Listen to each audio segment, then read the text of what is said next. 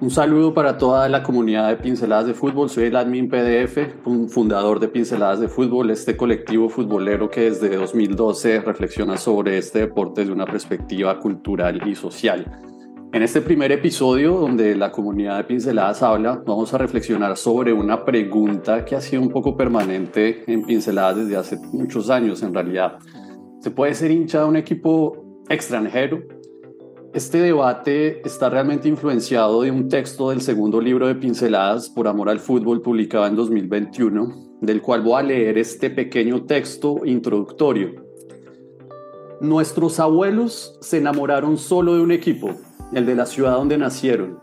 Eran otras épocas y sin mayores posibilidades de movilidad, su enamoramiento con el fútbol se medió por la cercanía. Nuestros padres heredaron esa lealtad por el lugar de nacimiento, pero también empezaron a experimentar.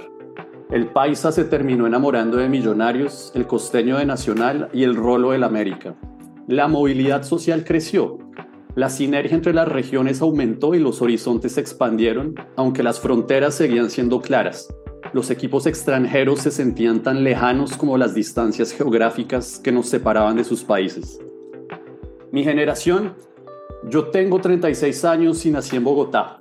El primer equipo del que me enamoré y sigo enamorado es el América de Cali, una pasión que se gestó durante la Copa Libertadores de 1996. Pero ¿sabe cuál es la diferencia con nuestros padres?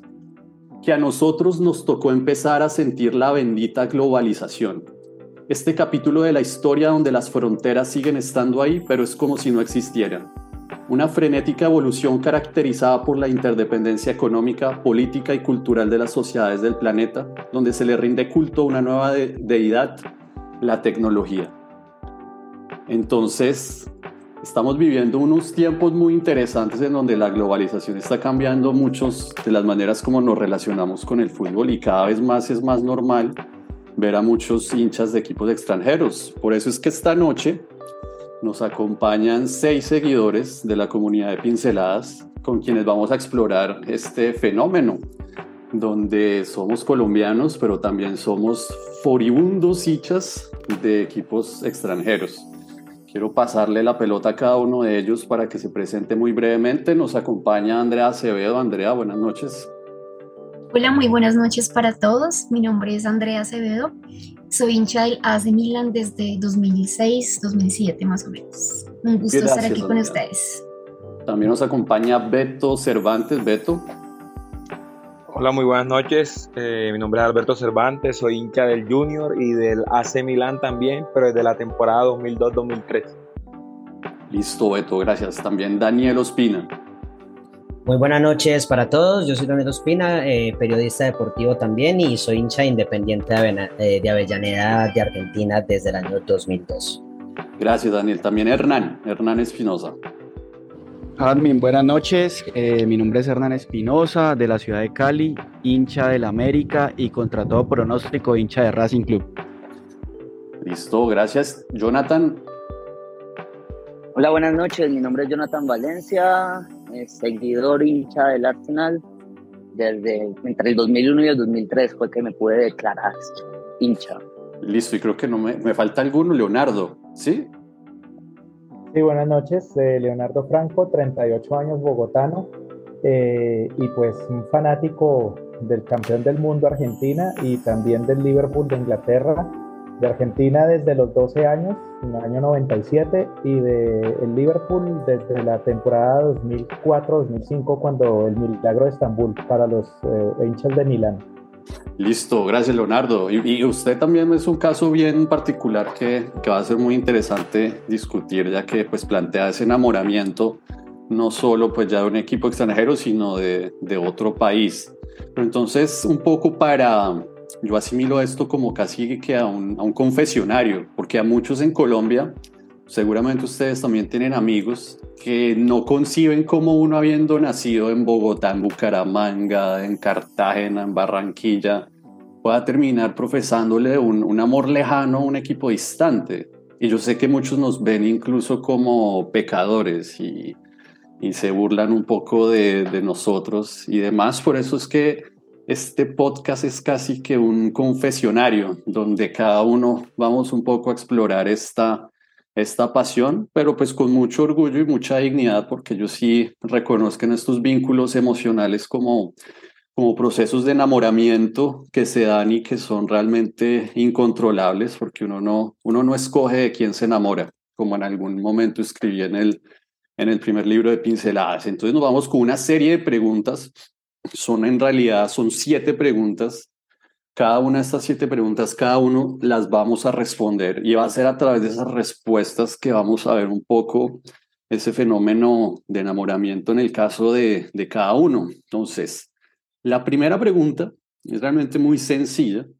Es cómo fue ese primer contacto con, con el equipo de sus amores extranjeros.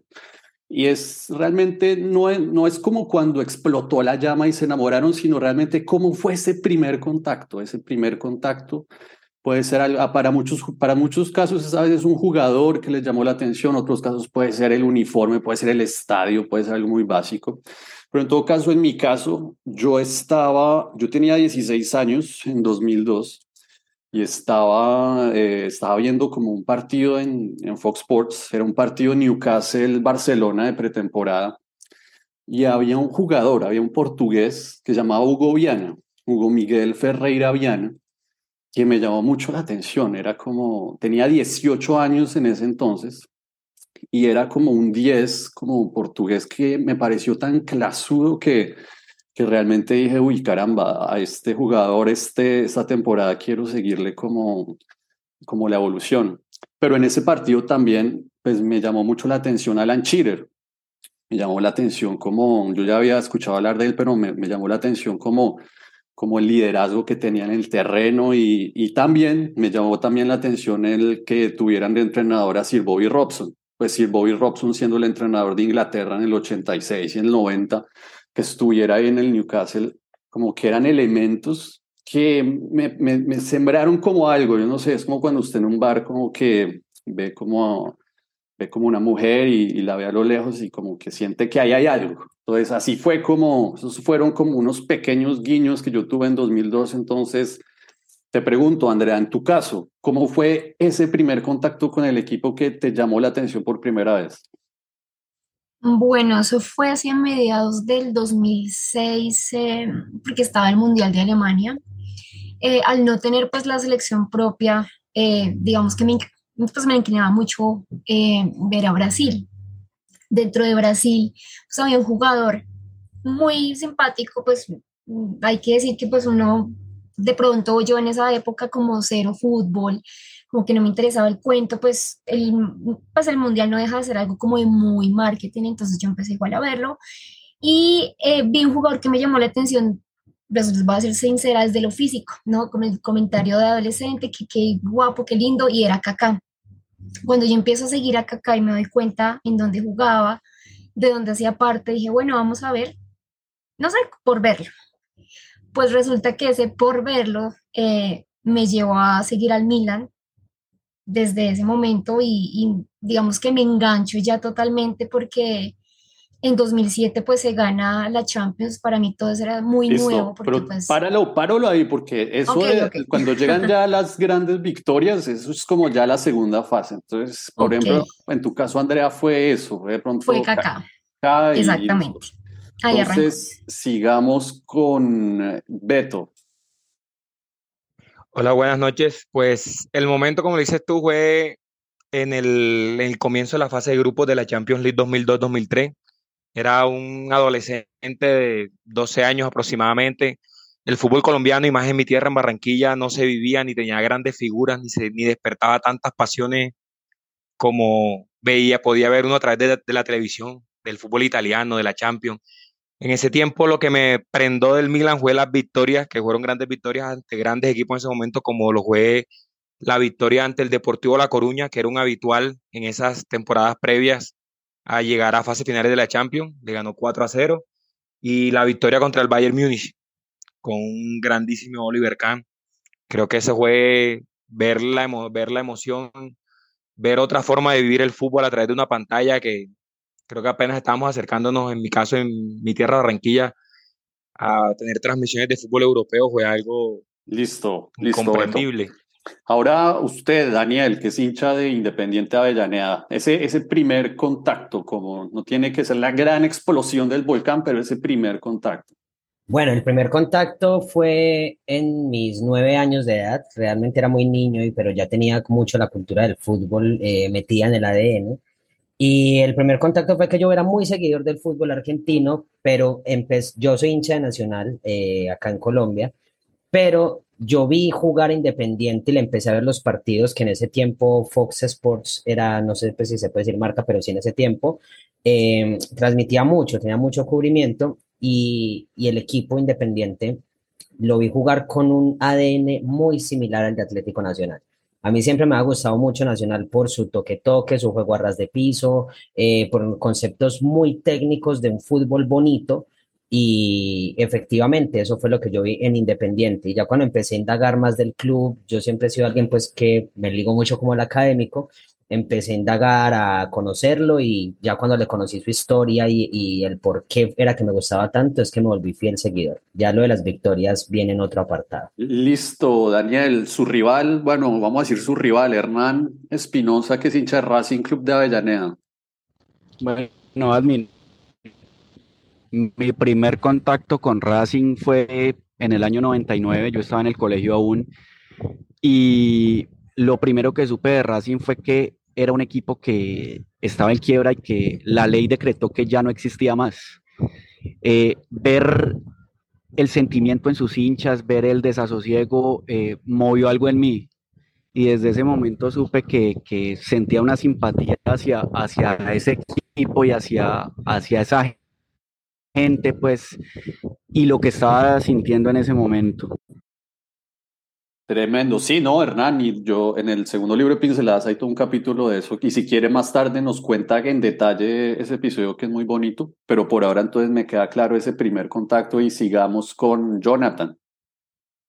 Bueno, pues fíjense que yo por allá en el 98, en el Mundial de Francia, vi a un jugador que me pareció muy divertida su, no, no divertida, muy interesante, me llamó la atención su celebración, el man se paró en el banderín, expresión que hizo Saca este fin de semana, se paró en el banderín a mirar a la nada después de haber hecho un gol en un mundial. Un peladito. Y dije, este man debería estar loco, enloqueciéndose la felicidad y va y se para. Luego viajé de, de Cali, yo era de la Avalancha Verde Norte Cali del Deportivo Cali, viajé a Bogotá, me tocó vivir en Bogotá y me tocó encontrarme con ese jugador jugando en el Arsenal, eh, un Arsenal muy bueno, ya por allá en el 2000, 2001. Y como yo ya no pude ir al estadio a ver al Cali y ya no tenía PSN, no tenía la, la parabólica que tenía en Cali, me tocaba obligatoriamente ver otro tipo de televisión en Bogotá y en eso estaba la Premier League. Empecé a seguir ahí al Arsenal por ese jugador. Tremendo y tremendo, tremendo, porque sí, me da hasta nostalgia escucharlo. Creo que me falta Leonardo. Sí, correcto. Mi primer contacto con Liverpool fue el día 25 de mayo del 2005, el día 5 del mes 5 del año 05 que Liverpool ganó la quinta Champions contra el poderoso Milán. Aquí que hay dos hinchas de, de Gattuso, de Kaká, de Pirlo, de Inzaghi, de Hernán Crespo, de Shevchenko, de Maldini. Eh, Liverpool que no tenía grandes jugadores como ahora eh, y fue capaz de ganarle a ese Milán. No fue cuando explotó el amor, pero fue mi primer contacto y ya era grande, ya yo tenía 20 años. Y ahí fue cuando conocí el club y de ahí en adelante otras experiencias más que me llevaron a enamorarme perdidamente de, Listo, perfecto. No me falta nadie. Entonces eh, vamos a seguir con la siguiente pregunta, que es yo creo cuando, cuando sintieron que ya se estaban tragando. Muchos de ustedes ya de pronto dieron algunas pistas, pero un poco para encauzar mejor esas respuestas, al menos yo la respondo de esta manera. Después de, de ese primer contacto con el Newcastle muy casual, yo me percato que en mí surge como una necesidad como de empezar a ver cada vez más sus partidos. Recuerdo que lo primero que, que hacía de, llegar del colegio era intentar ver a cómo era el lugar, así, así fuera como la última media hora.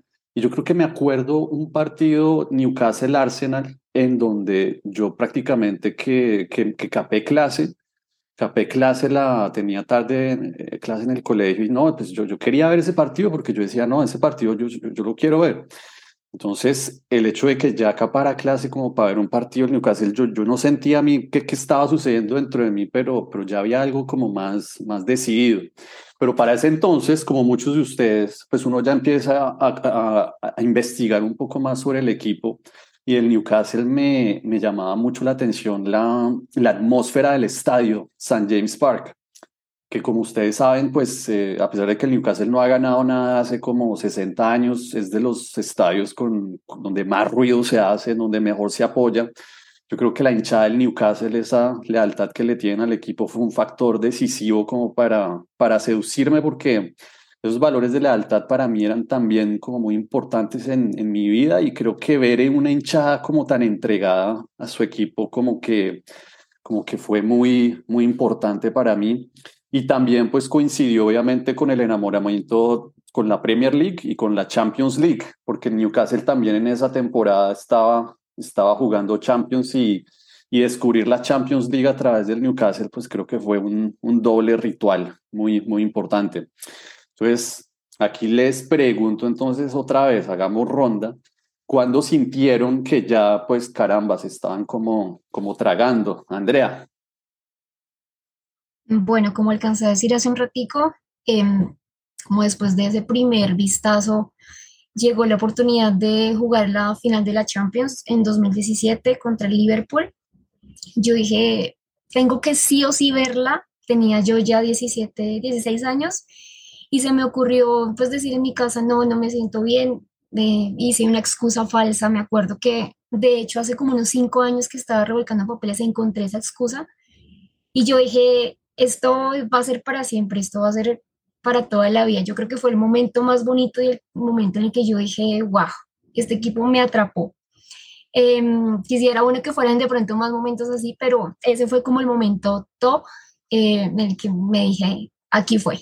Entonces fue esa, esa Champions contra el Liverpool, súper emotiva para mí. Listo, Andrea. Sigue Beto. Eh, como te decía, Amin, el, en esa Champions 2002-2003 creo que el momento cumbre fue la semifinal contra el Inter. Comprender qué era lo que tantos noticieros internacionales hablaban, derby de la, de la Madonina, qué era eso, por qué tanto alarido por una semifinal de dos equipos de una misma ciudad, por qué dos equipos con uniformes prácticamente parecidos. Ahí fue donde me comencé a, a interesar por la historia del equipo, creo que la atmósfera que se vivió en el, en los dos partidos, aunque con marcadores un poco limitados, como se podrán acordar, fue un 0-0 y un 1-1. Eh, fue una atmósfera y algo que aquí no se vivía, que definitivamente me flechó, fue algo inigualable. Nunca he visto algo igual. Eh, sigue Daniel. Bueno, eh, ya el momento rotundo del amor fue cuando les venía contando que Independiente me enamoré mucho del estilo de jugar y bueno, en ese torneo, en ese año, precisamente en ese 2002, Independiente quedó campeón. Entonces yo empecé a ver cómo jugaban muchas de las personas pues, que estaban en ese club en ese momento, incluso el goleador que era Andrés Silvera. Él terminó ese campeonato con 16 goles siendo el goleador, Independiente fue campeón. De hecho, es la última vez que Independiente quedó campeón de Argentina, fue la vez número 16.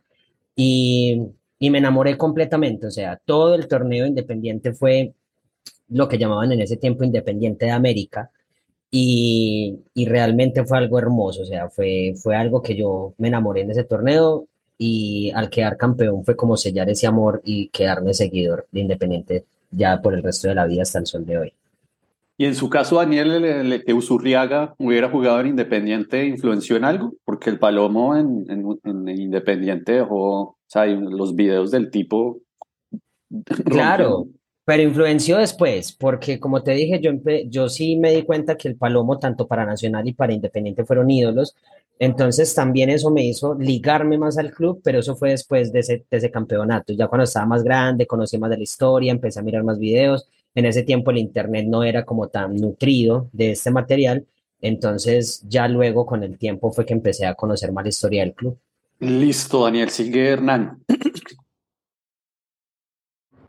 Admin, el momento que selló todo fue el, el, campeonato del 2001, el del paso a paso, el del Mostaza, el de romper 35 años de un equipo sin ser campeón, el año en que se llenaron dos canchas el mismo día. eh, de ahí en adelante pues supe que ya no había marcha atrás. Con, con el equipo de Gerardo Bedoya y, y, ¿quién más? ¿Quiénes más están en ese equipo? Estaba Viveros, Úbeda, Chatruc, Chanche Esteves, Bastía, había una, Campañolo, había una buena, una buena banda en ese momento. Listo. Sigue, sigue Jonathan. Eh, pues bueno, mi proceso fue un proceso de años. Eh, continuando con la historia, yo, yo me, moví de Cali a Bogotá porque por un tema, todas las cosas malas traen cosas buenas. Hubo un secuestro, secuestraron a mi papá, fui víctima de la violencia. Tuvimos que huir, digámoslo, para Cali. Dejé de seguir al Deportivo Cali en cancha, dejé de seguir a, por ejemplo, seguí al Inter, al Boca en PSN y empecé a seguir la Premier League. Eh, me gustó mucho el Arsenal, Arsène Wenger, obviamente por Henry, pero el momento en que yo dije, mmm, aquí hay algo, aquí está el feeling, fue cuando entré a la universidad en el 2003 y íbamos a jugar estos jueguitos de PlayStation, Pro Evolution en esos momentos, y yo prefería elegir al North London que al Barcelona, al Madrid, que a los equipos grandes europeos, y bueno, ahí ya dije, ganó la camiseta. yo, yo también me pedía al Newcastle en, en Pro Evolution Soccer 4, 5, 6 y todos los torneos los jugaba con, con las urracas, así me volvieran mierda el Real Madrid y el Barcelona. Entonces, ahí estamos igual. Entonces, eh, seguimos con Leonardo. Bueno, eh, Liverpool, como ustedes bien saben, no es un club que en Inglaterra gane tanto, pero en Europa le va muy bien. Eh, de hecho, fíjense, ganó dos Premier, perdón, dos Champions antes que una Premier en 30 años, cosa que no le pasan a los equipos más coperos y es un equipo muy copero europeo. Eh, yo me acuerdo que lo vi en la final del 2007 contra el Milan, perdimos. Eh, bueno, y en todo caso yo veía que en la Champions Liverpool competía muy bien. Me enamoró la forma en que Liverpool competía en la Champions y sobre todo las European Nights, las noches europeas, ver a la hinchada cantando You Never Walk Alone. Yo me di cuenta que el flechazo fue definitivo cuando le ganaron al Real Madrid en el Santiago Bernabéu, en la época que el Madrid siempre lo eliminaban en octavos de final, lo eliminaron, eh, perdón, le ganaron 1-0 en el Bernabéu y después le ganaron 4-0 en Anfield. Pues la serie quedó 5-0 y me acuerdo que el comentarista de ESPN dijo, el Liverpool se vuelve a poner el traje que mejor le queda, el europeo. Porque Liverpool le pasa eso. En Inglaterra le va mal, pero en Europa de repente le da por jugar bien y ganar. Eh, ahí, fue, ahí fueron los flechazos definitivos, eh, donde yo dije, este es mi equipo, a eso sumado que pues tenían un buen combo en la época de Rafa Benítez, estaba Mascherano, estaba Xavi Alonso, estaba Dirk Kaut, estaba Gerard, estaba Carragher, Pepe Reina, eh, había unos jugadores excelsos que pues lamentablemente con el tiempo se fueron yendo a otros equipos, quedó desarmado, pero esa mística de Anfield Road cantando You'll Never Walk Alone sumado a, toda esa historia de grandilocuencia europea contra el Borussia Dortmund, contra el Real Madrid, contra el Bayern Múnich, dije, este es mi equipo, este es mi equipo del corazón porque no he visto un equipo que compita mejor en Europa eh, a la altura del Milán mismo y del Real Madrid. Sí, no, y lo que son las épocas, porque finalmente, pues usted sí le tocó la época en donde el Liverpool en Inglaterra no gana nada, pero pues si, si estuviera nacido 20 años atrás le hubiera tocado la, la época del Liverpool que, que lo ganaba todo en Inglaterra. Entonces, gracias, Leonardo. Pues siguiendo un poco con nuestro cuestionario, yo culmino esta tanda, pues diciéndoles que para mí ese momento ya irreversible de donde para mí explotó con el Newcastle fue en esa Champions. Yo no sé ustedes si recuerdan, pero la Champions en aquella época, en 2002, tenía dos fases de grupos. Y recuerdo que el Newcastle eh, pasó la, en, la primera fase de grupos de esa Champions, el Newcastle perdió los primeros tres partidos. Y para mí, como yo ya estaba en ese enamoramiento con el equipo y yo lo seguía, y entonces pierden los primeros tres partidos y ya los daban por muertos pero resulta que empiezan a ganar el cuarto, el quinto también, y milagrosamente ganan el sexto, y se convirtieron en esa época como en el primer equipo en la historia de la Champions que lograba clasificarse a siguiente ronda, pues después de haber perdido los tres primeros partidos. Entonces ahí pasan como a la segunda fase de grupos y caen con el Inter y el Barcelona. Pues ahí los eliminan, pero pues ahí no, ya eso ya, ya estaba muy, muy tragado ese equipo. Pero entonces, siguiendo con la siguiente pregunta, ¿cuál ha sido el momento más triste que han vivido eh, con su equipo?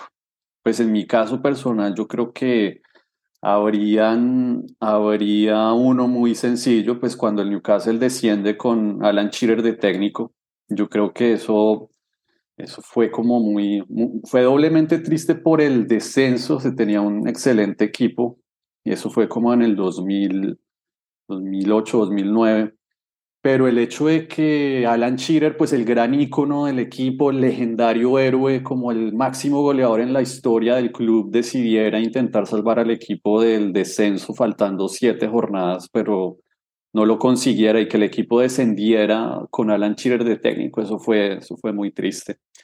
Y, también yo creo que la, la muerte de Sir Bobby Robson, eso también pues, fue algo como como muy triste porque pues él, él siempre había como calado mucho en, en la hinchada de, del Newcastle. Pero eso sería como, como en mi caso. Entonces, Andrea, ¿cuál ha sido como el momento más triste que, que has vivido como, como hincha del, del Milan? Bueno, pues en particular, no quizás, pero sí han sido temporadas de que uno dice, fue pucha, este equipo, o sea, este equipo que es, nos han tocado años durísimos, obviamente después de llover la cumbre en la Champions y después de saber cómo ese ambiente Champions y ese ambiente de élite donde iban los mejores, donde tener por nombre el siete veces campeón de trasito del Madrid, que apenas si tenía nueve, eh, digamos, tenemos como la esperanza de vamos a pasar y vamos a ser el más grande, de tener el título del club más laureado en el mundo a venir de no ganar ni siquiera los campeonatos, una racha de los rivales más fuertes del Milan, de ver que las contrataciones no se hacían. O sea, no tengo un, momento en particular, sino que han sido épocas en donde uno dice, ¡buah, qué desastre esto! Eh, hasta donde ha caído un club tan grande porque justamente esos ganchos que a uno le llevan a pensar, porque soy de este equipo, es esa historia también entonces han sido esos años justamente de no lograr nada, de rasguñar puestos a Champions cuando yo vi lo mejor, fue, vi el equipo más impresionante. Y en tu caso, por ejemplo, en tu caso, por ejemplo, cuando lo compra el Milan, cuando deja de ser propiedad de Berlusconi y pierde un poco también esa identidad y lo compra ya este con, consorcio más asiático, ¿tú cómo lo, lo viviste? Eso fue un golpe duro porque lo que tú dices, esa identidad italiana Berlusconi Galliani, em, de tener ellos dos como estandartes, fue un cambio duro y además porque tú estás esperanzado en que van a pasar cosas importantes y te van a llevar a la élite, entonces también fue un bajón importante y, pues equipos que no le daban la talla a lo que uno estaba acostumbrado, entonces eh, ahora que lo nombras, sí es una transición eh, que uno dice, aquí qué pasó, pasó algo bueno, o sea, realmente no, no pasó nada relevante. Eh, en todo este tiempo, desde 2007 que ve el primer título, si mal no estoy, se han ganado tres títulos, una Supercopa y dos ligas, que es muy poco para lo que merece el Milan. Entonces son esos años duros que uno dice, bueno, ¿en qué momento vamos a volver a la élite de ganar una Champions, no solamente de competir, sino de ganarla? Entonces han sido esos, esos añitos de transición. Vale, perfecto. Sigue Beto. A mí, pues, aportando un poco lo que dice Andrea, tiene toda la razón. Pero el momento de, corazón partido, vulgarmente dicho, fue lo que el compañero para él es el milagro de Estambul. Para nosotros fue el infierno, como se llama el estadio.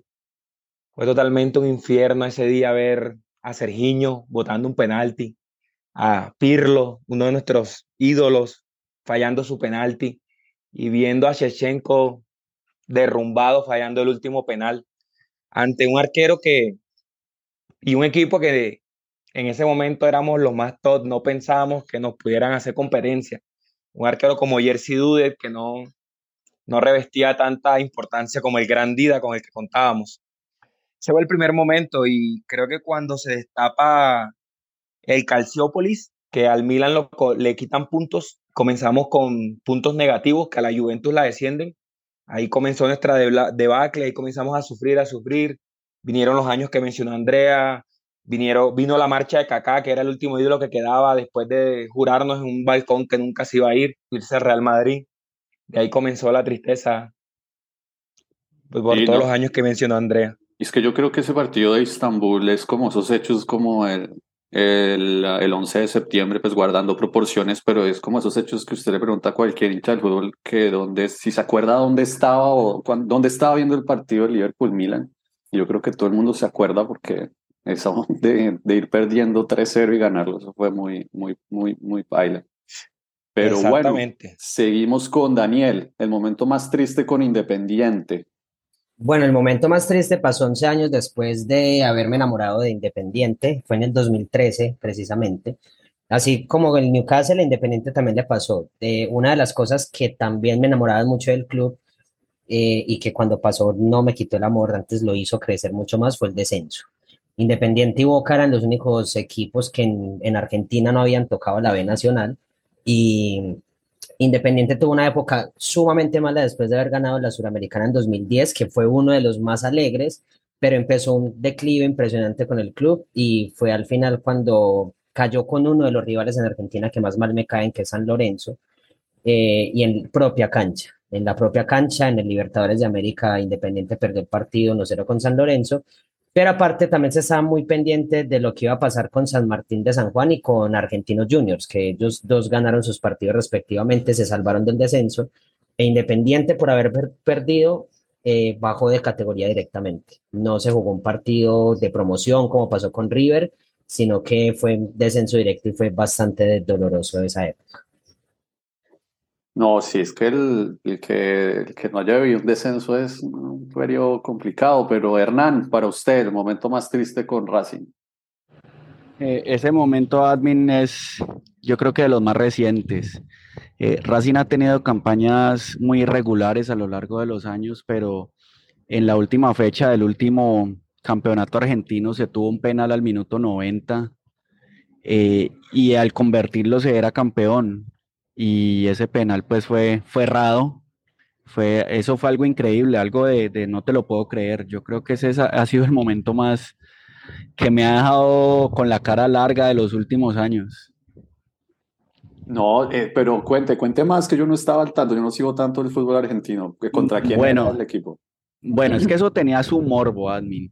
Resulta que la última fecha se peleaba entre, entre Boca y entre Racing. Y curiosamente los rivales eran el de Boca era Independiente y el de Racing era River. Entonces ya te imaginarás pues detrás de, eso eh, todo lo que había, que, los, que River se iba a vender, que Independiente se iba a vender.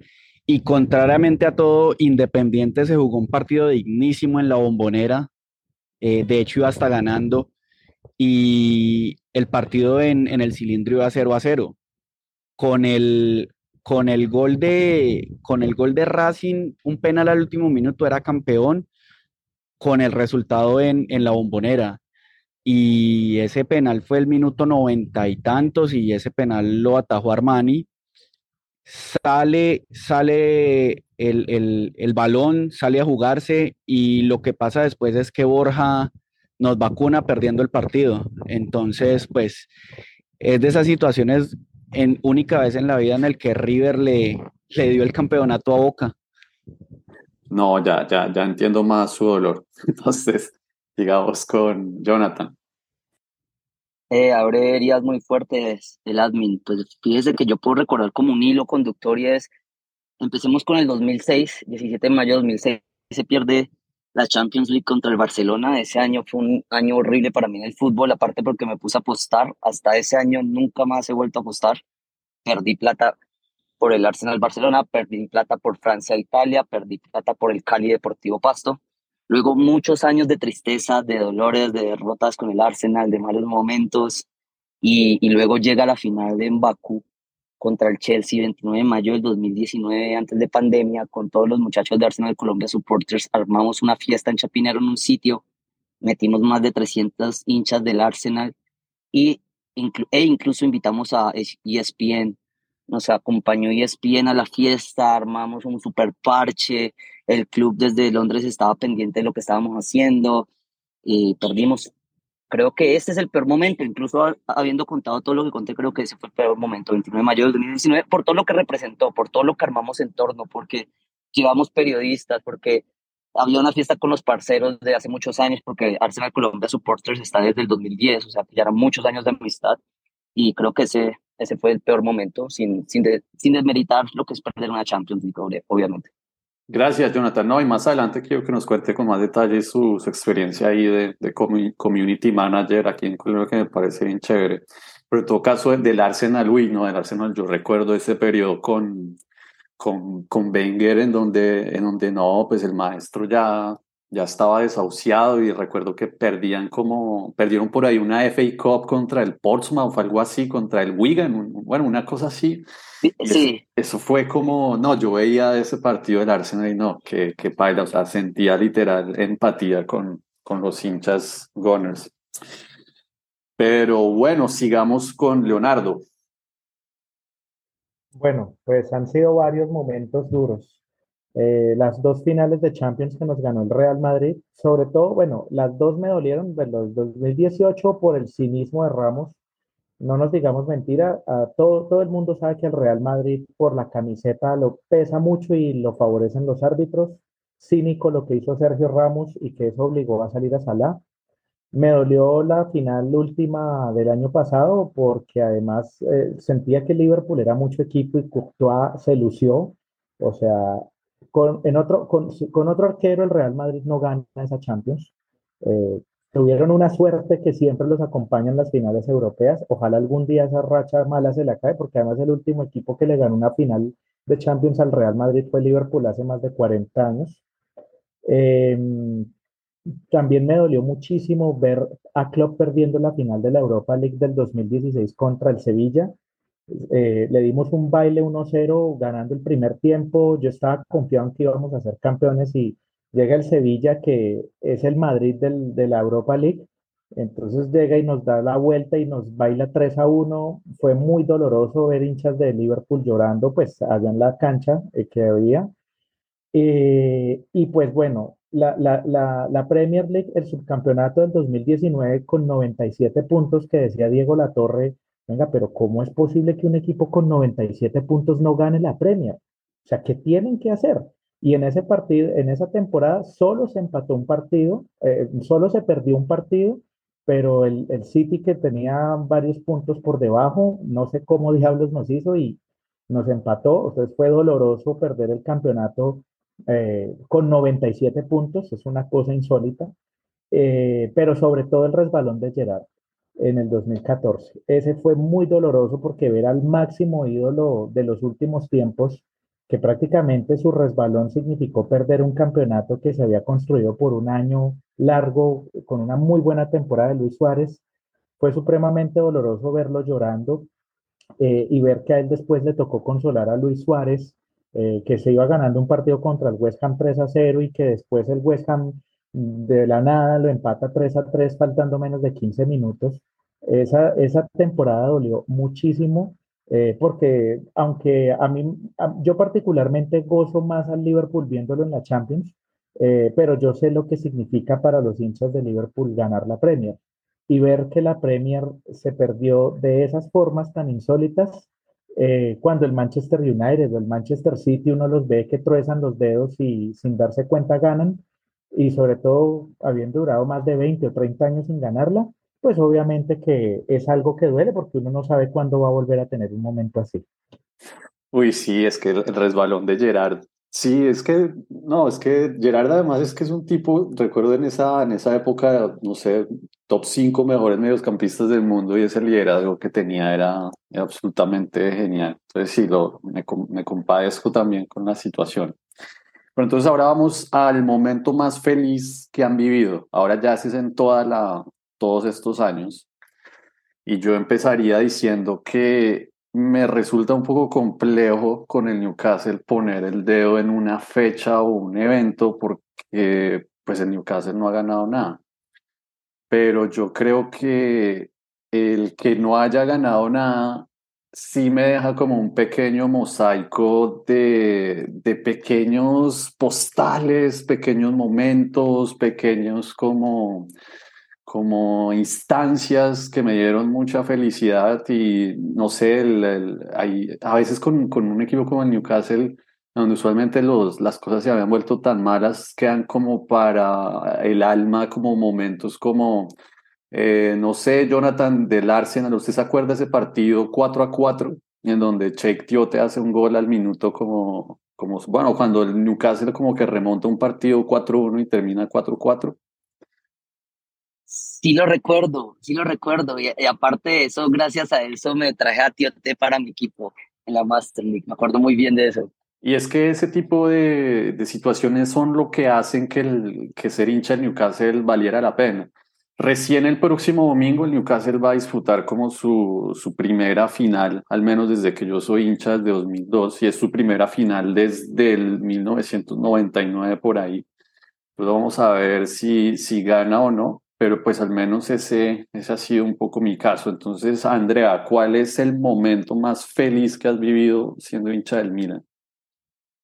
Bueno, pues si bien esa Champions de las que yo les hablaba hace un rato fue para mí memorable, Em, pues no hemos tenido así como muchísimos campeonatos, pero pues el del año pasado fue especial por una razón y es que pues desde acá de Bogotá, junto con un grupo de amigos y con unas personas de, de otras ciudades, eh, fundamos la comunidad oficial de hinchas del Milan en Colombia, la que está pues reconocida por el club. Entonces, si bien nosotros nos habíamos reunido desde 2007, precisamente 2008, eh, así como a partidos esporádicos, a Champions y cuando se podía, pues en algunos fines de semana.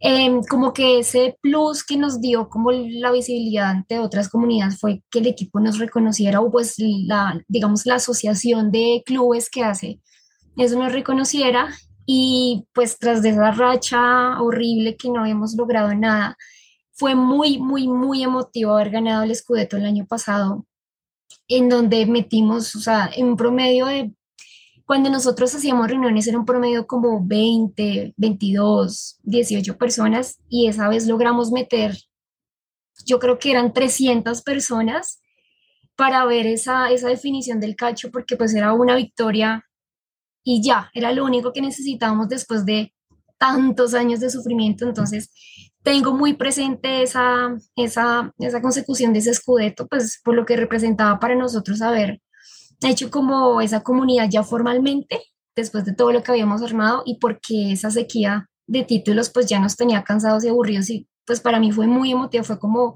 una segunda Champions y que no debería ser así pues porque el Milan está para otras cosas, pero pues realmente esa, ese escudete fue muy, muy emotivo para mí. Listo, gracias Andrea. Veo que también tienes como alguna experiencia de community manager de, de, asociaciones, entonces también más tarde, si te parece, hablemos un poquito de eso. Entonces, Beto, ¿cuál es su momento más feliz? Creo que comparto con Andrea, eh, fue el, el, campeonato este que pasó, fue muy emotivo, pero sí hubo un campeonato que, eh, el del 2011, 2010-2011, eh, pensé que iba a ser otra vez el despertar del gigante dormido. Eh, ya había pasado el escándalo de Calciópolis, habían llegado otra, otra vez, habíamos pasado de contrataciones de jugadores horribles, como Constant, jugadores que no conocía a nadie, a tener a Slatan, a tener a Thiago Silva.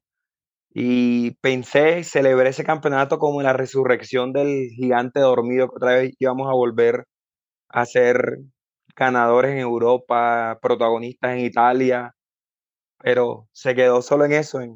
fue una explosión de alegría y apagado enseguida, porque después de ahí no hubo más triunfo. Ya, bueno, sigue Daniel, el momento más feliz. Bueno, realmente fueron dos. Eh, no sabría decir en ese momento cuál más que el otro, aunque si lo hablamos por peso, pues sería el 2017 el maracanazo de Independiente haber ganado la Copa Suramericana ya en Brasil, teniendo en cuenta el morbo que se tiene entre el fútbol argentino y brasilero, más el Estadio Maracaná y más haberlo ganado allá. Ese título fue muy especial, el, la segunda Copa Suramericana y como siempre pues lo han dicho los narradores, vuelve el Rey de América, Independiente de América, o sea, fue un momento grande, pero así como tuve el más triste con el descenso, yo creo que los goles que más le cantaba Independiente fue el segundo que se le marcó Huracán, que ya definía el regreso de Independiente a la primera división. Creo que esos dos fueron los momentos más icónicos que yo he podido vivir con Independiente, sin contar el primer título, aparte del 2002, El del 2002 fue el de enamoramiento, pero el de 2010 de la Copa Suramericana también fue muy sufrido contra Goiás y, y creo que esos tres momentos, las dos suramericanas y el ascenso, en general todas tres han sido muy alegres y cada una tiene su tinta especial. Bacano, Daniel. Entonces le sigue Hernán de Racing. ¿Cuál ha sido el momento más feliz que ha vivido? Bueno, Admin, además de los títulos que se han ganado, yo creo que el, momento más feliz para mí como hincha de Racing fue haber podido vivir un partido en el cilindro Avellaneda. Año 2011, Racing Newells, eh, inolvidable, de esas experiencias que se te quedan para siempre y pues todo lo que, lo que conllevó ir a ese partido, el antes, el después, es, es algo que no, no se me va a borrar nunca de, de la memoria. Creo que, creo que pocos hinchas de un equipo extranjero pueden contar una historia así, que vieron un partido de su equipo en, en su cancha. Sí, de hecho te adelantaste a la, la pregunta que sigue, pero quedó muy clara la, la euforia de, del partido. Sigue Jonathan. Eh, men, pues sí, yo iba a responder lo mismo, pero bueno, avanzamos. El primero, fue madre, enero del 2012, el retorno del rey, le decimos nosotros. Gol de. La vida está hecha de pequeños detalles que lo hacen uno feliz. Un gol, ni siquiera se jugaba un campeonato, nada. Gol de Thierry Henry retornando, ya no estaba con la 14, la tenía Walcott, entonces le tocó con la 12, volvió a jugar, hizo su One Last Dance con el Arsenal y, y va y le hace un golazo con pase, con, eh, le, le, le, meten un pase y hizo la de siempre, le pega con el borde interno, Man, ese gol eh, fue, fue la locura, o sea, la locura, es, me, me enloquecí, ese es el día que más he celebrado con el Arsenal. En, ahí como bonus track en enero del 2016, y qué pena contigo, pero victoria de enero 2 del 2016, victoria gracias a gol de Koscielny contra el Newcastle. Eh, ese fue la última vez que vi al Arsenal eh, primero en la, en la Premier League, ese día conocí a Ospina, pude ver a Wenger de frente, entonces ese momento fue impresionante, pero muy personal para mí, pero en definitiva el día más feliz creo fue ese Golden Rey en, en el retorno del Rey, fue, fue increíble. Ese gol es como esa película de, de Rocky 6, donde donde Rocky todo cascado de, a, los, a los 55 años vuelve al ring y, y, gana la pelea. Para mí ese gol de, creo que era contra el Leeds, creo que es como sí. equivalente. Sí, sí, fue, y fue contra y, el Leeds. Y, de hecho fue la propia definición de Henry como... como... Exacto, fue eso, fue, fue el gol de Henry, el típico gol de Henry, en el man no se las creía, nadie se la creía. Yo creo que ese gol, para todos los hinchas del Arsenal de hace muchos años, ese gol es es simbólico y no, y no, y no generó nada, ¿sí? No, no se está jugando nada, ¿no? Sí. Era una final, ¿no? Era, no, nada, era eso, era Henry. Sigue Leonardo. No lo pienso dos veces. El momento más feliz eh, que me dio Liverpool, bueno, dos de la misma temporada. Cuando le dieron la vuelta al Barcelona en la semifinal de la Champions, eh, yo dije, ahí está el equipo del que me enamoré, ese equipo copero europeo, eh, porque de hecho el Barcelona nunca ha podido con Liverpool en ningún torneo europeo, ni en Champions ni en Europa League. El Liverpool lo tiene de hijo. Yo creo que no me imagino la rabia de los hinchas del Manchester United, de los hinchas del City, de los, porque Liverpool tiene mucho equipo, mucho, mucho hincha inglés que lo odia. En general es un equipo muy odiable, o, o lo odias o lo amas, no hay punto medio. Entonces, eh, pues me sentía muy feliz de ver que se le dio la vuelta al partido. Yo no lo creía, yo era muy escéptico. Eh, Jorgen Klopp decía, los voy a convertir de, escépticos a creyentes y ese día me volví creyente, o sea, yo no podía creer que le hubieran dado la vuelta. Yo vi la repetición de ese partido mil veces. Cuando ganaron ese partido, eh, yo recuerdo que yo dije, yo estoy seguro que Liverpool le gana al Tottenham la final, porque pues Tottenham no pesa tanto como hubiera pesado otro equipo. Eh, y bueno, ya después el primero de junio, en una final muy sosa, yo sé que muchos se aburrirían viéndola, pero pues fue muy feliz. Eh, la quería ver con los hinchas, con el club de fans, pero pues estaba lleno el BBC de allá de Chapinero, entonces lo vi con un amigo en otro lado y fue un día muy feliz, aunque claro, también la Premier del 2020, después de 30 años, pero haber visto al Liverpool campeón de la Champions en el 2019 fue muy hermoso. Eh, y bueno, sobre todo porque cuando le ganamos al Barcelona, yo dije, yo estaba seguro que el campeón iba a salir de esa llave. Y yo estaba seguro que ese, ese título a nadie se lo quitaba a Liverpool. Porque además había jugado muy bien y había eliminado también al Bayern Múnich en octavos en el Allianz Arena. Entonces, eh, ahí yo dije, este es el equipo europeo del que me enamoré hace más de 10 años. Gracias, Leonardo. Entonces, nos sigue una pregunta muy concreta que no toma mucho tiempo de responder, pero que creo que es una pregunta bastante importante. Y es saber si han podido ver a su equipo en carne y hueso. Yo empezaría con diciendo que no. Lo más cerca que estuve fue de hecho una anécdota que, que quería compartirles y es que en mi momento de mayor pasión yo estaba viviendo en, Francia y recuerdo que en 2005 yo ya tenía todo listo, todo, tenía todo comprado, me había comprado mi tiquete de, de Eurostar. Eh, de Francia para llegar a Londres solo es en tren y, y, me voy como a la estación de tren y, y, y llego ahí y, llega el man de aduanas y me dice, eh, oiga, ¿usted tiene, tiene visa? Y yo, como así visa? Esto es zona Schengen. Eh, y muy dolorosamente me explicó que zona Schengen, y obviamente yo fui muy ignorante, zona Schengen, el, el Reino Unido obviamente estaba fuera de la zona Schengen y básicamente tuve que devolverme con, con el rabo entre las patas y, y muy triste porque me, me, devolvieron básicamente y tuve que devolverme. Y desde entonces el hecho de que los colombianos no, no nos, nos, soliciten esa visa toda engorrosa para ir a, Inglaterra sin ser una excusa, sí ha sido como algo que me, que me ha disuadido un poco.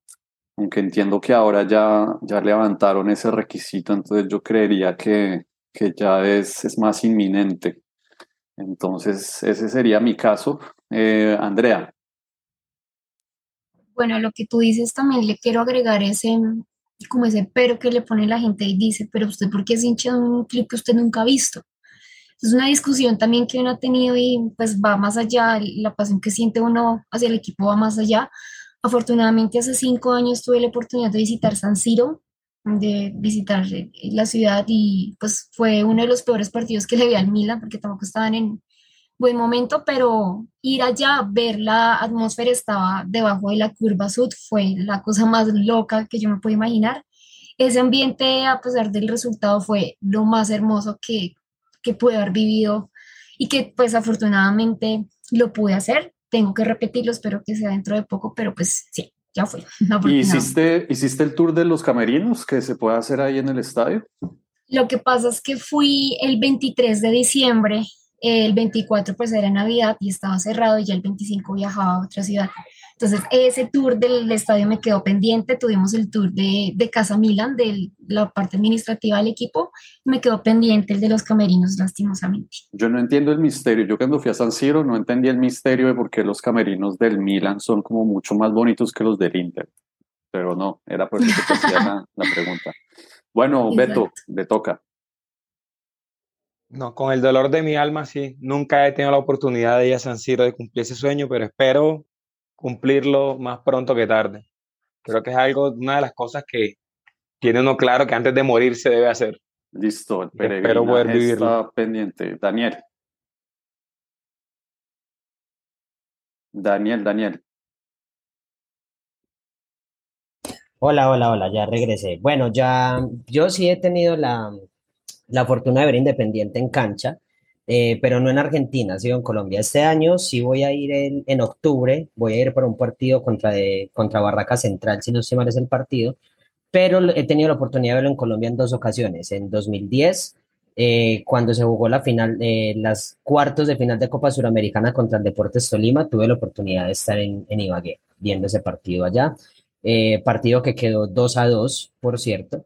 Y entonces sí, se siente muy, muy chévere, muy interesante poder cantarle el gol a, a tu club que no es de Colombia y, y, verlo en la cancha. Y la otra oportunidad es en 2015, que yo vivía en Bogotá y también tocaron unos cuartos de final eh, de Copa Suramericana, esta vez con Santa Fe, pero Independiente quedó eliminado porque el partido de ida había sido en Avellaneda y se jugó precisamente en el cilindro, creo. Ah, no, no, ese no fue. Fue Tolima que se jugó en el cilindro. Contra Santa Fe sí se jugó normal y Santa Fe ganó 1-0 allá en Argentina y en Bogotá sí quedó 1-1. Sí, también tuve la oportunidad de estar en el camping viendo esos juegos de Independiente.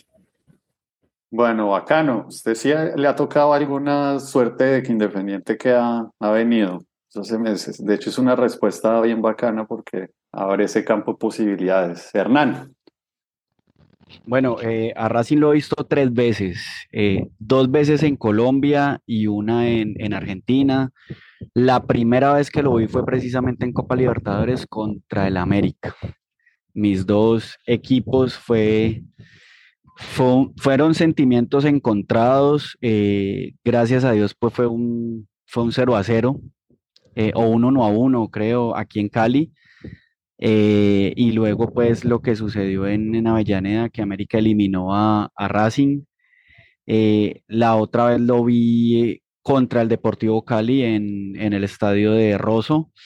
Eh, fue muy chistoso porque, pues, nadie se iba a imaginar que yo era hincha de Racing y, cuando mete un gol Racing yo brinco y yo lanzo un madrazo y yo lo que digo, ¿cómo se dejan meter ese gol? Pues cayendo en cuenta, ¿no? Eh, y la más, digamos que la más importante fue cuando, cuando fui, visité Argentina, tenía planeado un viaje y pues parte de mi itinerario se basó en, en cuadrar eh, poder ir al, al, estadio. Era un Racing Newell's Old Boys. Desde el día anterior fui a conseguir el, el ticket. Eh, anduve Buenos Aires en bus, pedí cuál me llevaba a Avellaneda, llegué, en esa época eran las, las viejas taquillas con el, con el señor, con el, taquillero, el viejito.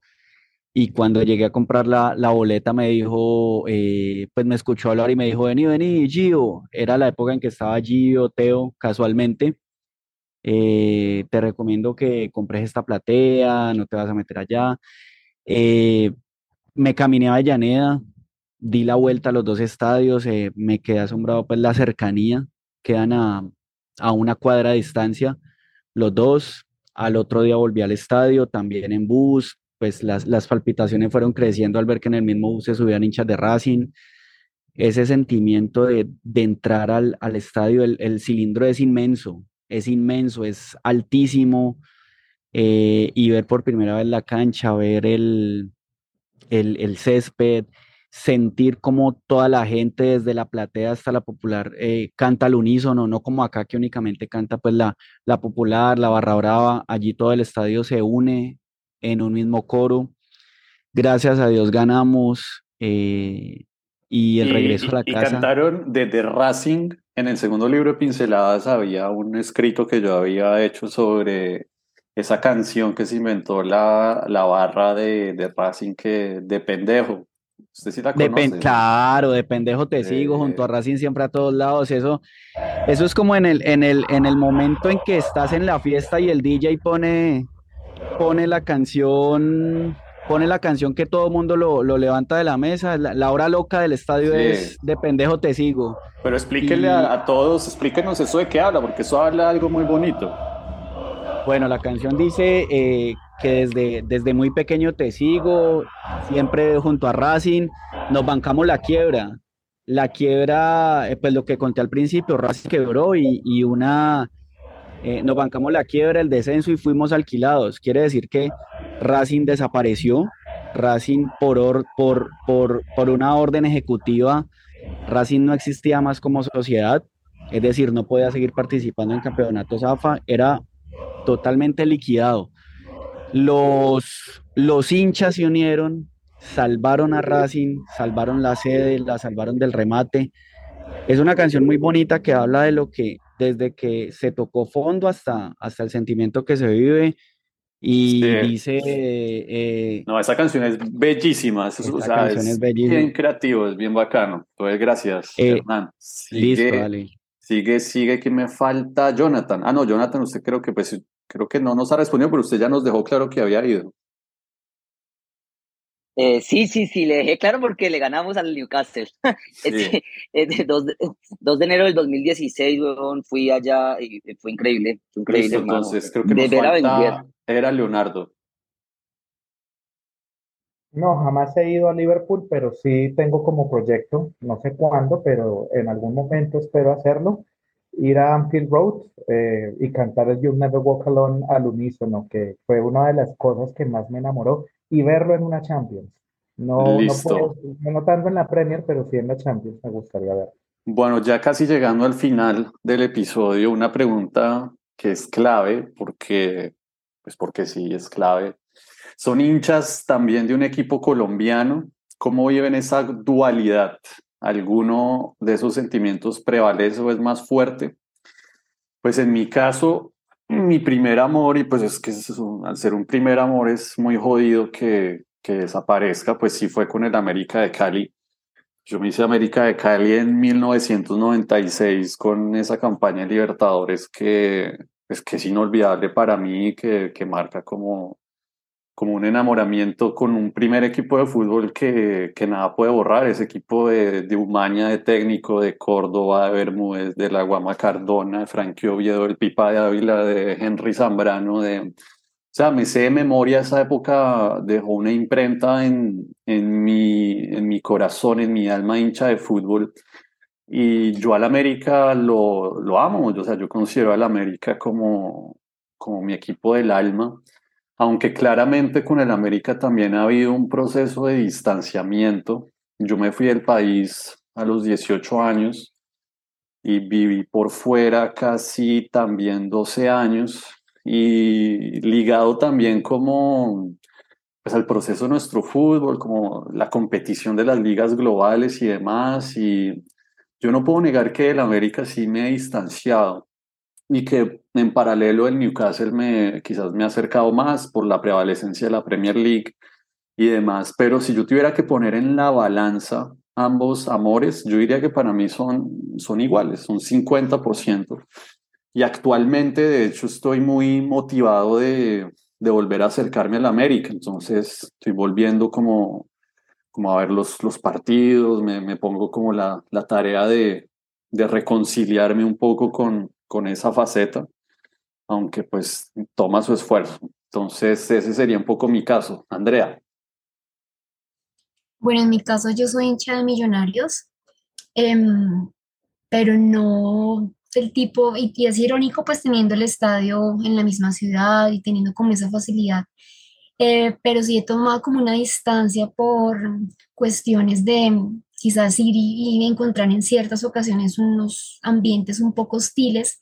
De hecho, recuerdo en algún momento fue abonada cuando fuimos a recoger el abono.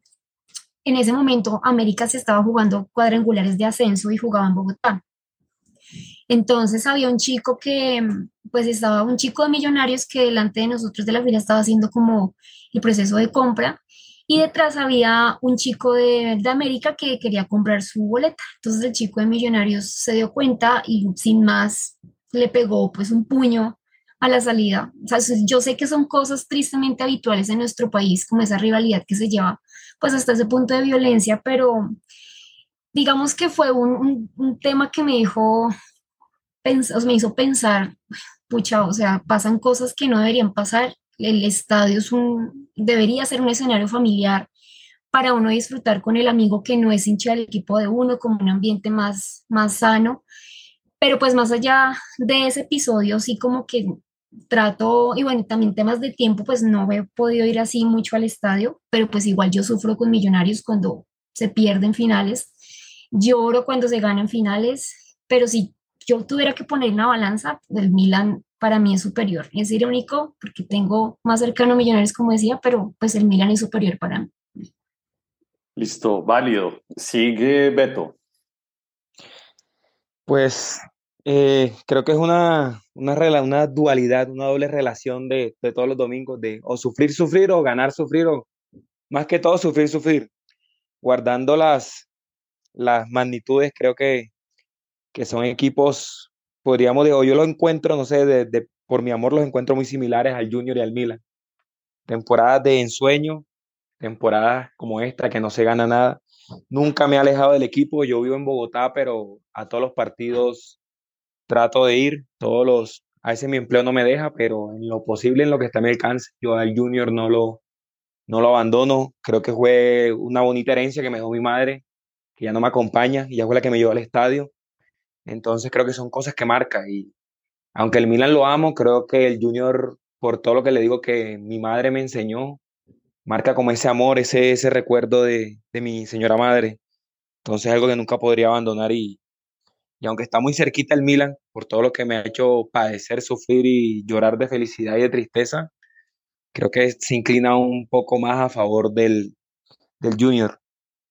Listo, válido. Eh, Beto, sigue Daniel.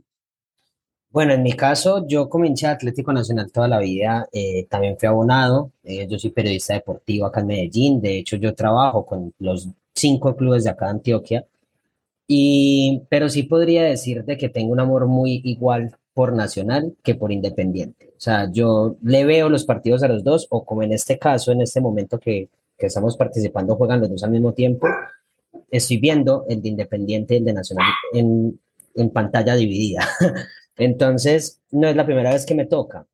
Yo diría que no tengo un amor por el uno por el otro, si bien el uno es desde nacimiento independiente de más grande, son dos equipos que para mí han compaginado mucho en todo. Entonces, para mí, digamos que el amor que tengo por ambos es igual. De hecho, tengo camisetas originales de Independiente como de Nacional, entonces eh, no, no diría que uno es más que el otro, pero sí me autopreguntaría si llegan a jugar los dos, porque puede pasar en un contexto suramericano. Eh, yo creo, y me he hecho esa pregunta varias veces, creo que no le cantaría un gol en contra a ninguno. O sea, que Independiente le meta gol a Nacional o Nacional Independiente, no, a ninguno. O sea, sí sería un partido completamente neutro, que el que gane está bien para mí. Bueno, perfecto. Sigue Hernán.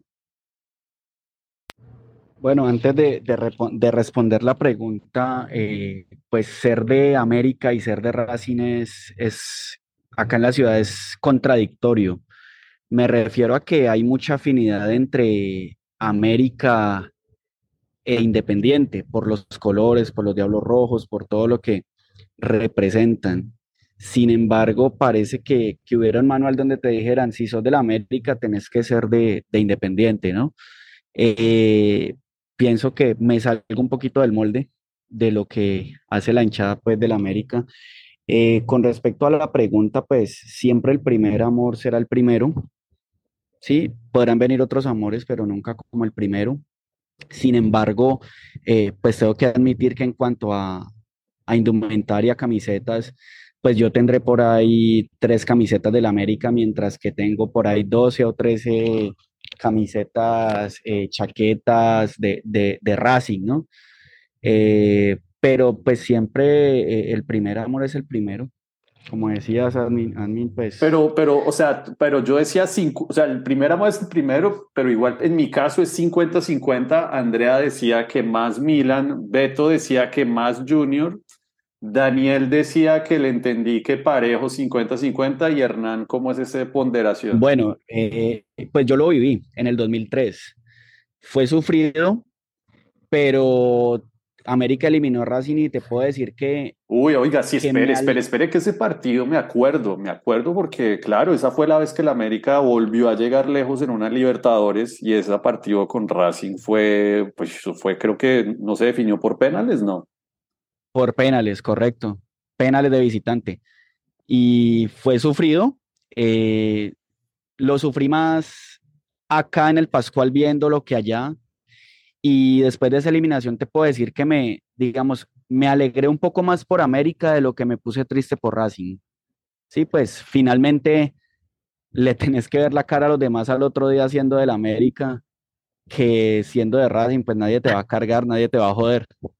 Uy, no, pero qué situación tan, tan peculiar, ¿no? Porque, o sea, en mi, en mi caso que el Newcastle se enfrente con el América no va a suceder nunca, pero es que en su caso, en serio, se, se enfrentaron los dos en Copa Libertadores y, y no, caramba, o sea, muy interesante. Entonces, sí. eh, Jonathan. Eh, yo puedo decir que en porcentaje 80% Arsenal, 20% Cali, y eso que yo fui parte de la Avalancha Verde Norte en Cali durante mucho tiempo, visité mucho tiempo el estadio, acompañé mucho al equipo. pero lastimosamente en, Bogotá me pasó un episodio en donde de violencia en donde empecé a alejarme del fútbol colombiano y ya finalmente, en mi opinión personal, el fútbol colombiano fue secuestrado por, por empresarios, por canales de televisión y demás. Y bueno, nos fuimos alejando del mismo fútbol, ya ni en televisión puedo ver más fácil los partidos de Europa que los partidos de, de nuestra liga. Entonces, pues ya me he alejado lo suficiente. Obviamente no lo dejaré, ese 20% quedará ahí con el Cali pero pues definitivamente ya es un tema de, fútbol colombiano que, del cual me he alejado casi en su totalidad. Y no comprendo. Listo, Leonardo. No, mi otro 50% está con la selección argentina. No, no tengo un equipo colombiano que me robe el corazón.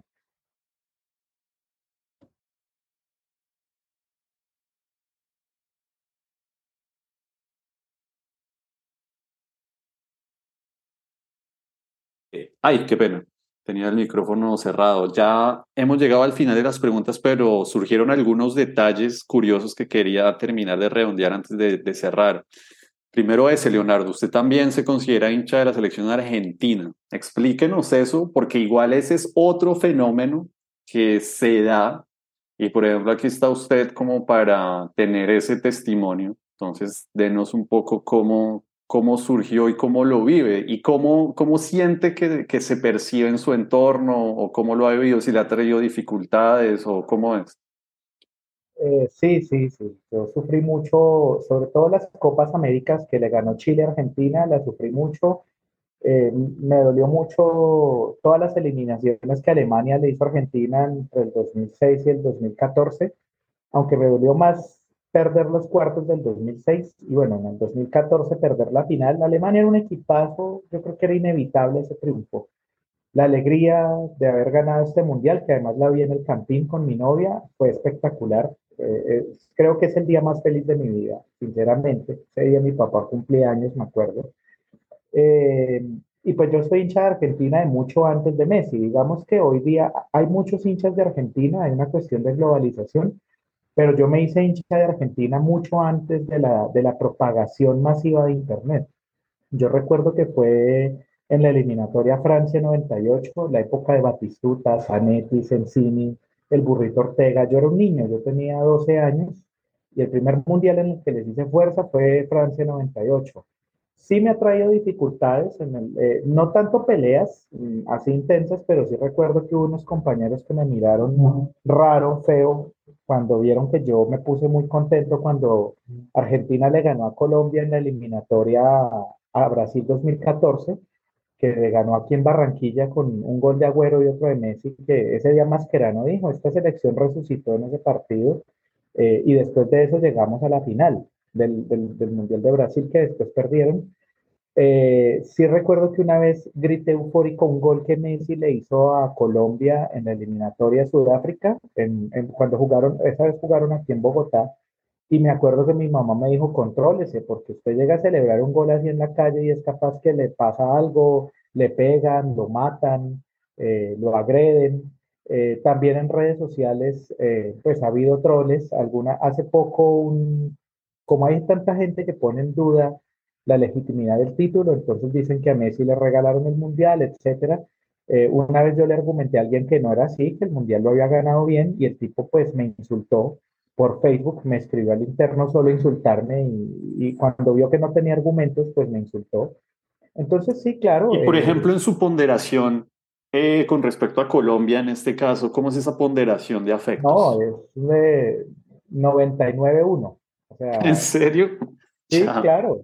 Sí, sí, sí, es 99-1. O sea, incluso yo diría que 99-9 contra 0-1. Pero entonces usted igual le hace Colombia, si, si se enfrenta a Colombia Haití, ¿usted igual le hace fuerza a Colombia o, o, es pues, más? Pues la verdad me es indiferente. Es decir, eh, al igual que muchos de ustedes les pasó, que se alejaron del fútbol colombiano eh, a nivel de pronto de clubes, yo también a nivel de selecciones. Ya, pero por ejemplo, usted se alejó de la selección Colombia, pero del país Colombia, ¿usted quiere al país Colombia? ¿O ah, no, no, yo no soy una patria. Si no me hubiera ido o hubiera hecho lo que hizo Fernando Vallejo, de renunciar a la nacionalidad de este país. Y no, tampoco. ah, ya, listo. A nivel futbolístico, pues, de resto no. Listo, perfecto.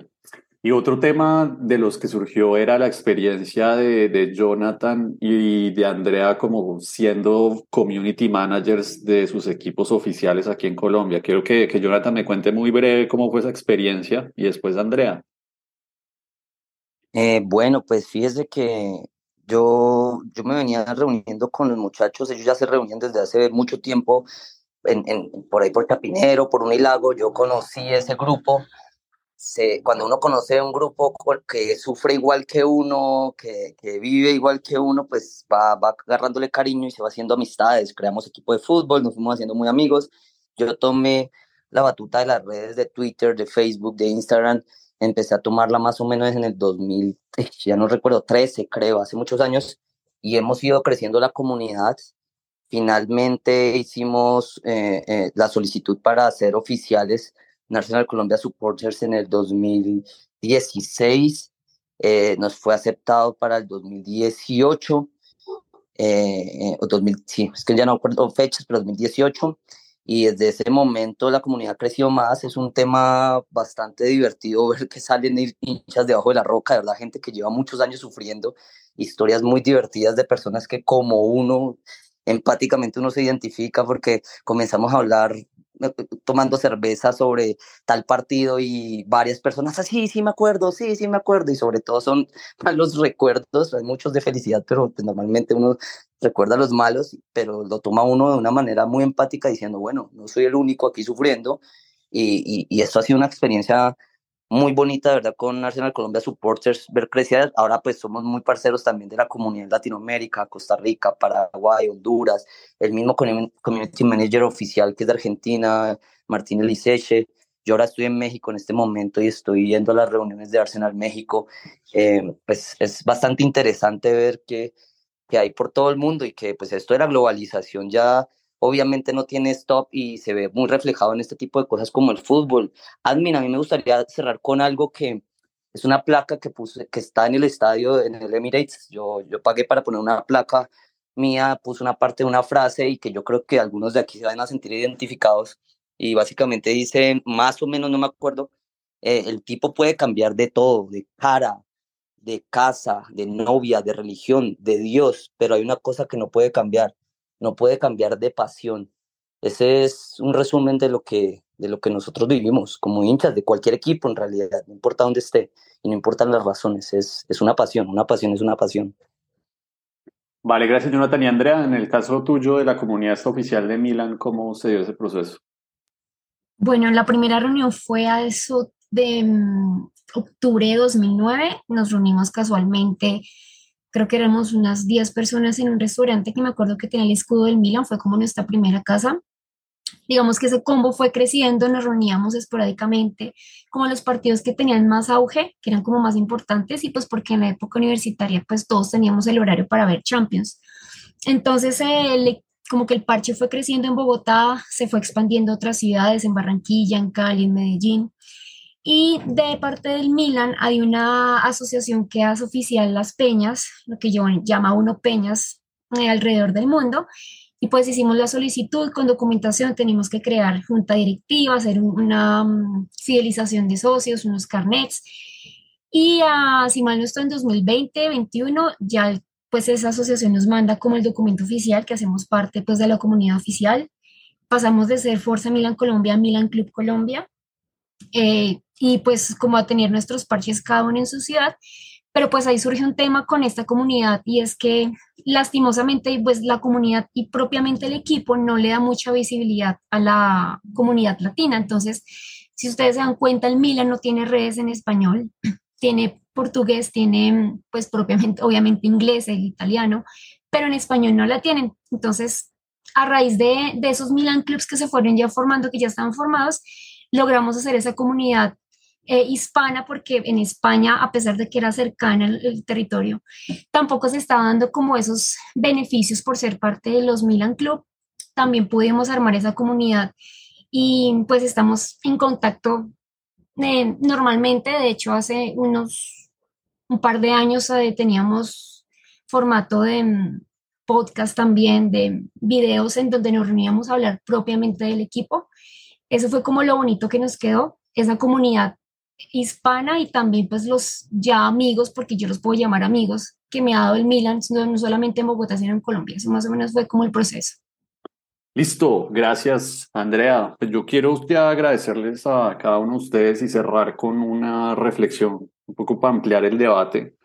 Yo creo que es una reflexión que cada uno, no sé cómo la van a reverberar, cómo puede reverberar en cada uno de ustedes y si quieren podemos agregar un minutico solo para que puedan replicar. Pero una de las cosas que, que yo percibo que, no sé, mi amor con el Newcastle fue muy intenso y alcanzó su punto máximo, no sé, por ahí en 2000, 2019. Y en 2019 me invitaron de Irlanda allá a un, a un festival de literatura que presentara el, el libro de pinceladas y, y estaba en un conversatorio ahí con, con David Goldblatt, que era como, que es otro autor ahí bien bacano que le recomiendo, y nos pusimos a hablar de fútbol pero de la discusión que yo tuve con él, tuve como un momento de, de esos momentos de verdad, como todos raros en la vida, en donde, en donde me di cuenta que hay cosas que nosotros los hinchas eh, foráneos de equipos extranjeros jamás vamos a poder entender, porque sencillamente es muy, es imposible. En el caso, por ejemplo, mío del Newcastle, eh, de la conversación que yo tuve con él, sencillamente me percaté que el máximo rival del Newcastle es el Sunderland, es la rivalidad ahí territorial del, del South, del Tyne Derby. Y, por más que yo quiera, por más libros que yo me lea, por más pasión que yo sienta, eso es algo que yo no puedo sentir. Y por más que quiera pertenecer, no podré como pertenecer a, a esa rivalidad, porque sencillamente es algo que, que, me supera y que, que, va más allá. Yo creo que en el caso de, de, lo de Jonathan, usted que es hincha del Arsenal, me sorprende la pasión que usted tiene, pero creo que en su caso, usted no sé si ese odio que la hinchada del Arsenal tiene por el Tottenham la pueda entender bien. Si me hago entender, Jonathan, no sé si, si me puede responder ahí. Perfectamente, perfect, perfectamente. Y esto es algo que hemos discutido en muchas ocasiones, no solo con hinchas de Colombia, sino Paraguay, Perú, bueno, en fin. Mire, nuestra conclusión fue clara. Estas son rivalidades eh, eh, geográficas, ¿sí? Yo personalmente detesto al Chelsea, lo detesto con el alma. ¿sí? Puedo detestar mucho más al Chelsea y al Manchester United que al Tottenham. Cuando yo estuve allá en Londres, para mí no era grave ver a un hincha del Tottenham, aunque todos lo detestaran. Es un tema de geografía, es un tema regional y que pues sí, nosotros como hinchas foráneos no vamos a poder vivir, no vamos a poder sentir, porque nosotros vemos es lo que ocurre en la cancha o extradeportivamente, pero en el presente, no lo que ocurre en el trabajo, no lo que ocurre en la religión, no lo que ocurre en la vida diaria geográfica o posición geográfica de las personas que sí están como usted lo comenta, entonces es algo como de esa identidad que nosotros, yo no puedo, por más de que yo, o sea, yo el Newcastle me he leído también muchos libros y demás, pero yo no puedo odiar a alguien del Sunderland. O sea, es como forzarme a odiarlo, porque ese es el derby local y un derby es algo muy cultural, algo muy cultural de ellos. Y es algo que sencillamente podrán pasar 50 años. Para mí, el equipo que yo realmente odio es el Manchester United, porque fue con los, partidos Newcastle-Manchester United los que más me marcaron cuando, cuando era joven. Entonces quería como ampliar un poco ese debate para quizás algún otro episodio, porque esto de ser hincha de un equipo extranjero es viene con ciertas aristas y con, y con ciertos detalles. Y veo que Daniel quería decir algo también de cierre. Sí, yo quiero sumarme a eso porque, a ver, puede que acá en Latinoamérica sí tengamos más cerca Argentina y sí se puede, digamos, sentir un poco esta cuestión de las rivalidades y los clásicos, porque también nosotros la, tenemos en, Colombia. Pero yo sí me adhiero mucho a eso porque había mucha gente que me decía, a mí también es inexplicable que tú como hincha independiente odies más a River, a River, a Boca y a San Lorenzo y Racing te, no te importe. Yo digo, pero es que a mí realmente Racing no me cae mal. De hecho, si me preguntan, para mí los, el fútbol de Avellaneda es espectacular y me parece que los uniformes más lindos de Argentina están en Avellaneda y muchas cosas. Y yo no siento tampoco esa rivalidad, pero conozco mucha gente independiente en Argentina, que incluso muchos me van a recibir en octubre que vaya. Y, Y créeme que vos no le podés mencionar a Racing por encima. Y si llega yo a decir eso, son capaces de odiarte a vos o decir que es un sacrilegio. Entonces, realmente sí me adhiero a lo que ustedes le viven en Inglaterra porque me pasa lo mismo acá. Y adhiero mucho a los comentarios que ustedes dicen que es que es una cuestión de territorio y muy cultural ligada a ellos. Yo puede que sea un hincha independiente, tengo el DVD de los 100 años, tengo muchas camisetas, tengo revistas viejas, conozco ya su historia de principio a fin, pero nunca, digamos, se va a sentir uno como hincha extranjero, va a sentir esas mismas pasiones y odios en contra de un rival de patio, mm, porque como dice el admin, sería forzarse. Yo personalmente a Racing no le tengo ningún tipo de bronca. Listo, entonces a todos muchas gracias. Este fue el primer podcast donde la comunidad de Pinceladas habla. Yo soy el admin PDF, fundador de Pinceladas de Fútbol, este colectivo futbolero que piensa el fútbol como un fenómeno social y cultural fundado en 2012. Eh, He publicado... Eh, eh, bueno, Leonardo, rápido. Sí, listo. No, pues en el caso de Liverpool, Manchester United, básicamente la rivalidad por la cuestión de la revolución industrial, además porque Manchester y Londres son como la élite, la crema innata de Inglaterra y Liverpool es el lugar de obreros y de borrachos. Por eso hay un odio como entre las dos ciudades que es muy visceral aunque a mí el Manchester United me cae mal, es como club, no más, de ahí no más. Y Argentina y Brasil, la rivalidad es exclusivamente en fútbol, de resto se adoran mutuamente. Listo, gracias. Entonces, eh, sí, el Admin PDF, fundador de Pinceladas de Fútbol, fundado en 2012. He publicado dos libros, Pinceladas de Fútbol en 2018, Por Amor al Fútbol en 2021. Los encuentran en autoreseditores.com. Si les gustó este episodio, no duden en compartirlo y nos seguimos viendo en la comunidad de Pinceladas de Fútbol. Gracias.